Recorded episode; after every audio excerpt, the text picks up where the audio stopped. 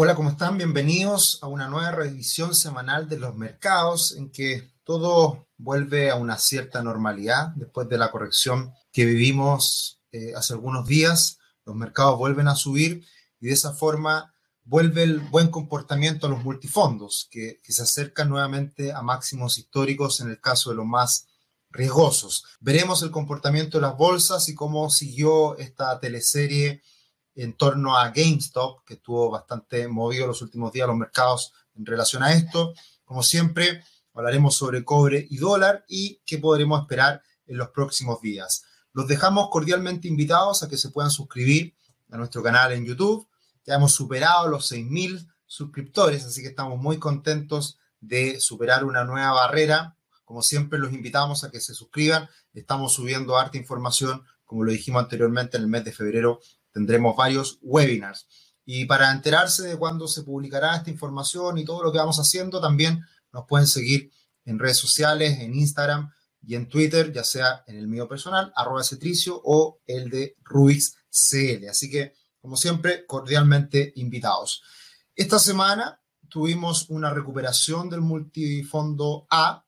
En el año vuelve a acercarse ya prácticamente a niveles de del 7% en muy poquito tiempo. El multifondo A ha subido bastante. La última semana subió un 0,6 y ya comenzamos el mes de febrero con un alza del 0,75. Multifondo C, también todo en azul, subiendo más de un 4% en lo que va del año. La última semana 0,35 y 0,42 en promedio en el mes de febrero. Y el multifondo E sigue subiendo. La verdad que a pesar de de lo elevada que está la renta fija, la alta demanda que ha tenido en el último tiempo sigue subiendo. No es poco lo que ha subido la renta fija en multifondo E en, este, en, este, en estas pocas semanas que llevamos del año. Así que muy buen comportamiento también, todo subiendo de una manera bastante sólida, bastante fuerte. Y, y tuvimos el resumen, el balance de lo que fue el mes de enero por parte de la Superintendencia de Pensiones se dieron a conocer las rentabilidades. Acá estamos viendo el gráfico, la tabla con rentabilidades reales, descontando la inflación. Y lo interesante de esta tabla y lo que, lo que me gustaría reforzar es el hecho de que cuando los multifondos están en máximos históricos o cerca de ellos, como es el caso actual, eso refleja de buena manera en el largo plazo los retornos mayores para los multifondos más riesgosos versus los menos riesgosos. Ahí se puede ver, está remarcado en el círculo, es que a mayor riesgo, mayor rentabilidad, como es el multifondo A, y a menor riesgo, menor rentabilidad, como es el multifondo E. Y recuerden, esto es rentabilidades reales, por lo tanto, si a esto le sumamos la rentabilidad nominal, estamos hablando de un multifondo A. Desde la creación de ellos, el año 2002, a la fecha, aproximadamente rentabilidades nominales cercanas al 10%, lo cual es bastante, es una muy buena rentabilidad en el largo plazo y esto da cuenta precisamente del hecho de estar cerca de los máximos históricos, que ahí vemos el impacto mayor de a mayor, a mayor riesgo, mayor rentabilidad. Así que muy buen comportamiento de los multifondos, todos cerca de máximos históricos y por ende todos mostrando estas rentabilidades anualizadas reales en muy buenos términos. Bien, Sigue la teleserie de GameStop y de lo que son eh, Wall Street Bets en la plataforma Reddit. Y bueno, ahora vemos que a diferencia de la semana pasada, en donde los jóvenes millennials que están invirtiendo en esta empresa estaban ganándole la batalla a los viejos brokers, a los viejos operadores de Wall Street, ahora pasa exactamente lo contrario, porque la verdad que esto cambió repentinamente, como era esperable. No había muchos fundamentos detrás de este tipo de empresas y por lo tanto tarde o temprano iban a caer, cayeron más rápido de, lo que uno podría haber pensado, pero eh, vemos acá cómo esta fantástica historia se revirtió rápidamente de los jóvenes muy contentos, ahora los jóvenes muy tristes, que es un poquito lo que manifiesta ahora la imagen de investing.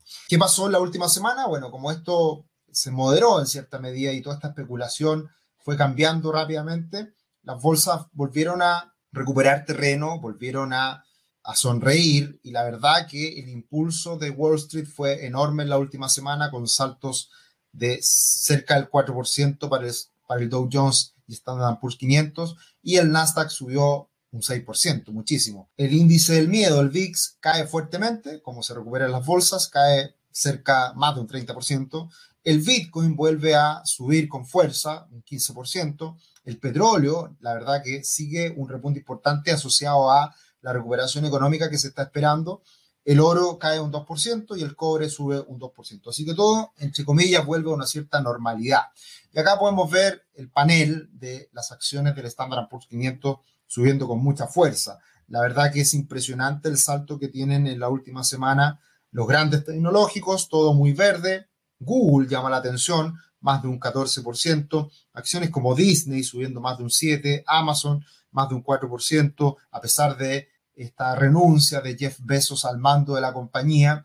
Los resultados muy buenos de Amazon, los resultados de las grandes tecnológicas en general muy buenos, así que sigue todo en verde, verde furioso, todo subiendo con mucha fuerza. Y bueno, todo esto pasa alrededor de lo que está ocurriendo con, con GameStop, que después de esa gran alza que subió hasta niveles sobre los 400 dólares, cae fuertemente a niveles bajos los 100 dólares hoy día o cerrando más bien la semana en torno a 60 dólares, lo cual es una caída muy brusca.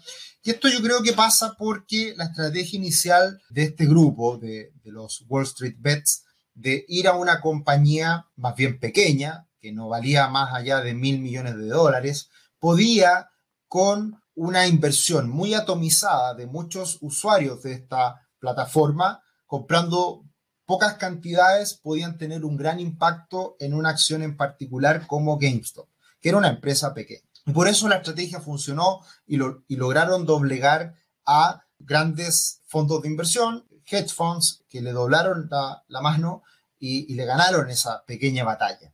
Pero cuando esto se hace popular y todo el mundo se da cuenta de que era posible, empiezan a pensar en muchas otras acciones e incluso empiezan a pensar en, en, otros mercados, como por ejemplo el de los commodities. Y ahí creo yo que se diluye el impacto, porque al final, ¿cómo lograron ganar esta batalla por algún momento con GameStop? Era muchos agrupándose, comprando pequeñas cantidades y hacer subir el, el precio. Pero cuando ya se empieza esto a masificar, el flujo de dinero, que es lo importante para hacer subir a una empresa que no tiene fundamentos, que no tiene sentido de que aumente tanto su valor, ya se diluye ese impacto y por lo tanto es un poco lo que ocurre con la plata, que la semana pasada, el día domingo, abre la plata con una fuerte alza de más de un 7%, llegó a subir un 10%, llegó a los 30 dólares la onza de plata y luego al día siguiente sale un papelón a vender y este estamos hablando de un mercado gigante. O sea, mover una acción pequeña puede ser posible, pero mover el mercado de los commodities, de la plata en particular, muy complejo. Y por ese motivo es que cayó y poco a poco, a lo largo de los días de la semana que dejamos atrás, empieza a diluirse el impacto de estos Wall Street Bets. Y por lo tanto, ahí viene el impacto también, tanto en la plata, tanto en GameStop y otras acciones más que también viven una situación parecida. Lo interesante de toda esta teleserie, de esta, situación que hemos visto en las últimas semanas, que se pueden poner de acuerdo eh, muchos inversores y doblegarle la mano a un fondo de inversión, sin duda, pero a todo el mercado como un conjunto es muy difícil. Por lo tanto, tiene que haber una coordinación, tiene que haber una compra masiva, puntual, con fuerza y, y genere impacto, pero es muy difícil de que esto se mantenga por un largo periodo de tiempo. Y así lo demostró lo que pasó en esta última semana. Y algo que es muy importante que es parte de una lógica de inversión, del contrarian investing. El contrarian investing habla de, del hacer lo contrario a lo que el mercado probablemente esté pensando. Si todos, si todos creen que algo va a ocurrir, lo más probable es que termine pasando lo contrario. Y, bajo esa misma lógica, muchas veces se ha dicho que cuando aparece un fenómeno de inversión en una de las grandes portadas de las típicas revistas más leídas a nivel global sobre economía, finanzas e inversión. Cuando esto llega a ocurrir, generalmente es una señal de contrarian investing. Es una señal de que esto ya llegó a su punto culmine. Y por lo tanto, si un fenómeno de inversión eh, se toma la portada del The Economist, es muy probable que termine pasando lo contrario. Ha ocurrido eso muchas veces en el pasado y probablemente es una señal clara de que esta semana lo que está ocurriendo. Aparece ahí la real revolución en Wall Street y salen ahí como unos capuchas arriba del toro, queriendo lograr algo que creo muchos se creyeron en el cuento de que podía ser posible y la verdad que, es muy difícil. Y, y por lo tanto es una muy buena portada que precisamente da cuenta de que esto duró bastante menos de lo que podíamos pensar.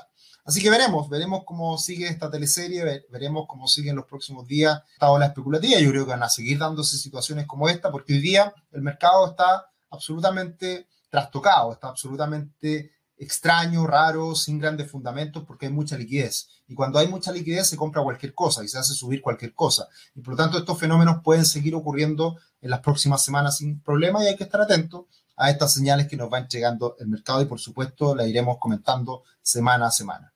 Después de esa breve corrección, como hemos dicho insistentemente, se van a seguir dando correcciones en los mercados. Cualquier señal de temor, de algo que ocurra inesperado, va a generar tomas de utilidades. Pasó con GameStop, pero rápidamente el mercado global de acciones vuelve a sus máximos y vuelve este indicador que hemos estado mirando, el de el market cap, la capitalización del mercado a nivel global de Bloomberg, vuelve a empinarse a sus máximos históricos.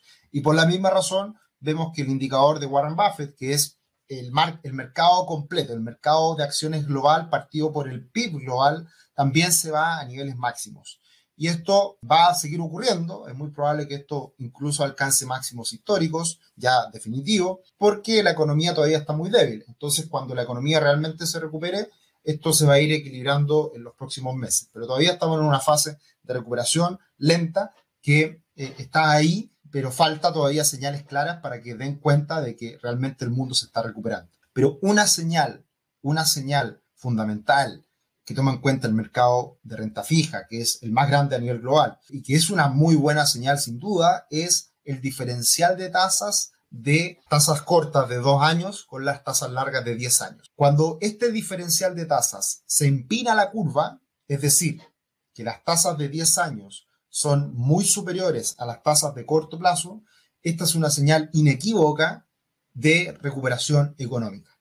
Y eso es lo que está dando cuenta hoy día este gráfico, que es muy importante. Se ha empinado la curva de una manera impresionante. Y eso habla de que el mercado está esperando que en el futuro haya una recuperación económica enorme. Cosa, situación contraria, eh, también se estudia mucho esta, esta curva cuando va hacia abajo. Cuando la curva cae, eso quiere decir que en el corto plazo las tasas están más altas, por lo tanto hay más riesgo versus el crecimiento esperado a largo plazo que se tiende a, debilitar o mantener. Entonces vimos año 2017, 2018 y, y 2019 cómo esta curva no paraba de caer, anticipando precisamente un debilitamiento en el crecimiento de largo plazo. Esto cambió y ahora está subiendo con fuerza y esto, al igual como por ejemplo mirar el comportamiento del cobre, son dos señales muy importantes de que el mundo se va a recuperar, va a haber una recuperación económica importante y eso lo está ya reflejando los mercados. Así que una muy buena señal, una muy buena noticia este gráfico que estamos viendo acá y por ende ratifica las buenas expectativas que existen para la economía a nivel global. El Bitcoin vuelve a alcanzar cerca de máximos históricos, se empinó, alcanzó el fin de semana sobre los 40 mil dólares de nuevo, de ahí viene una caída importante, pero ha habido optimismo en el corto plazo y que va de la mano con este exceso de liquidez que sigue estando ahí. Así que, como siempre, seguiremos monitoreando el comportamiento de diferentes instrumentos financieros, en este caso el Bitcoin, que ha estado tan de moda y que mucha gente ha estado monitoreando en el último tiempo. El cobre venía en una corrección, esa corrección llegó hasta, hasta ahí nomás, no, no cayó mucho más, vuelve el cobre a 3 dólares con 60 centavos. La verdad que hay mucha fortaleza en los mercados de commodities, en línea con lo que hablábamos recién, con esta, esta inminente recuperación económica que está esperando el mundo. Y muy interesante de cara al futuro, y yo creo que esto puede ser una sorpresa muy positiva de cara a los próximos trimestres, años para Chile, es la importancia que tiene la electromovilidad, los autos eléctricos y el aumento en las ventas de este, de este tipo de vehículos que asociado a una mayor fabricación puede impulsar mucho al cobre. Cobre, con la expectativa de ventas futuras de autos por parte de Tesla solamente, se espera que la producción, eh, o más bien, la cantidad de cobre requerido para producir toda esta cantidad de autos es ni más ni menos que cerca de un 10% de la producción total. Por lo tanto, es mucho, mucho el cobre que se va a necesitar para la electromovilidad. Se dice que un auto eléctrico requiere cuatro veces más cobre que un auto normal. Por lo tanto, este es un impacto muy importante y lo vemos también en el grafito, que también necesita mucho, mucho material para la construcción de, autos eléctricos, níquel, para qué decir el litio, que bien sabemos que es así, y, por lo tanto las materias primas se van a necesitar más eh, este tipo de, materias primas que, que conducen de mejor manera la electricidad para toda la revolución que se viene de cara al futuro con la electromovilidad y con los autos eléctricos. Así que a tenerlo en cuenta y esta puede ser una sorpresa muy positiva de cara al futuro para la economía chilena y para el precio del cobre, por supuesto. Y en ese sentido, en el corto plazo, el, dólar está subiendo, se está recuperando un poquito, está ahí luchando con los 740 pesos. Si los llega a romper, si llega a romper el máximo anterior, rapidito se va a ir a los 760, que es el escenario más probable en el corto plazo, como una corrección de corto plazo precisamente en función de lo que hemos visto en el último tiempo con, con el dólar. Y acá tenemos varias cosas que hay que poner sobre la, sobre la mesa en la balanza, el comportamiento del cobre, lo que está pasando con la vacuna en Chile y también tener en cuenta estos lamentables hechos de la última semana, de una muerte de, un malabarista eh, en el sur de Chile y que generó una ola nuevamente de, furia, de quemas masivas de, de, la municipalidad en Panguipulli y cosas por el estilo que hay que ver el día lunes qué pasa con esto si tiene algún impacto en el mercado del dólar y si precisamente la fragilidad que hay en torno a estos movimientos sociales y descontento de la población, que es absolutamente esperable por, por hechos como este, van a reanimarse los próximos días y, puede seguir generando cierta tensión que, que, había quedado un poquito atrás y que hay que tener en cuenta, hay que estar monitoreando. Así que es un aspecto relevante en el corto plazo que pueda tener impacto. Bien, en ese sentido, mirando el comportamiento del dólar peso y el real brasileño, el real eh, se corrige un poquitito, el dólar queda un poco más arriba, entonces está como disminuyendo nuevamente esta brecha. Veremos qué pasa los próximos días con el dólar a nivel global. ¿Y qué podemos esperar esta semana y lo que viene? Bueno, las vacunaciones van en aumento. En Estados Unidos se logró vacunar más de 2 millones de personas en un día, por lo tanto, el promedio está ahí rondeando el millón y medio de personas por día. Pero tenemos una gran noticia de lo que está pasando en Chile. Bueno, eh, antes de llegar a Chile, eh, lo que está pasando en el mundo. En el mundo se están vacunando cerca de 5 millones de personas a diario. Estados Unidos la mitad. Y si seguimos a este ritmo, deberían pasar 6,7 años para que el mundo esté vacunado en un 75% para tener cierta tranquilidad. El mundo va muy lento y hay países que van más rápidos. Y ahí obviamente Estados Unidos va a la cabeza y Chile se va a sumar rápidamente a estar en los primeros puestos de vacunaciones a nivel global.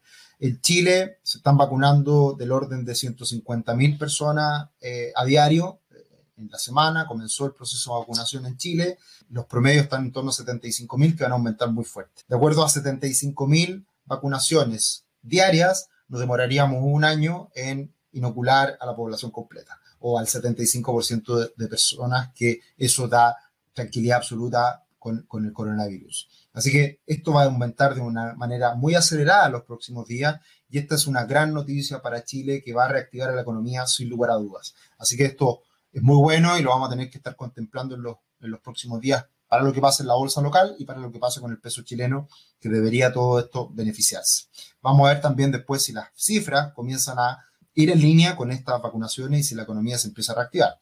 Y por último, estamos en temporada de resultados, eh, en medio, en plena temporada de resultados en Estados Unidos, y la verdad que eh, ha sido muy positiva las sorpresas. Las sorpresas siempre son positivas, o sea, las empresas en su conjunto siempre entregan resultados por sobre lo esperado en promedio, pero ahora está siendo mucho más robusta. Están apareciendo muy buenas sorpresas y, para qué decir, el sector tecnológico en el conjunto lo está haciendo, pero punto a tener en consideración que lo está haciendo mucho más fuerte aún. Así que eso da cuenta de el optimismo, eso da cuenta de que se podría esto eh, impulsar aún más en lo que va del año, que son las expectativas que se tienen, y por lo tanto más allá de, las elevadas valorizaciones de muchas empresas grandes a nivel global y de Estados Unidos en particular, está en línea con el optimismo que hoy día está viendo el mercado porque se están entregando muy buenos resultados también. Resultados en ingresos, en utilidades, etc. Así que vamos bien, sigue bien todo, sigue todo tranquilo, los multifondos muy cerca de máximos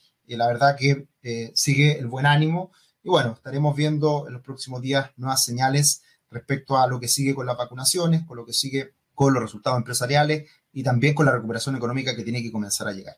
Así que espero sirva, espero eh, nos sigan acompañando y los dejamos invitados a los próximos webinars que vienen. Todo el mes de febrero estaremos haciendo hartas cositas, así que invitados a que nos sigan en nuestro canal.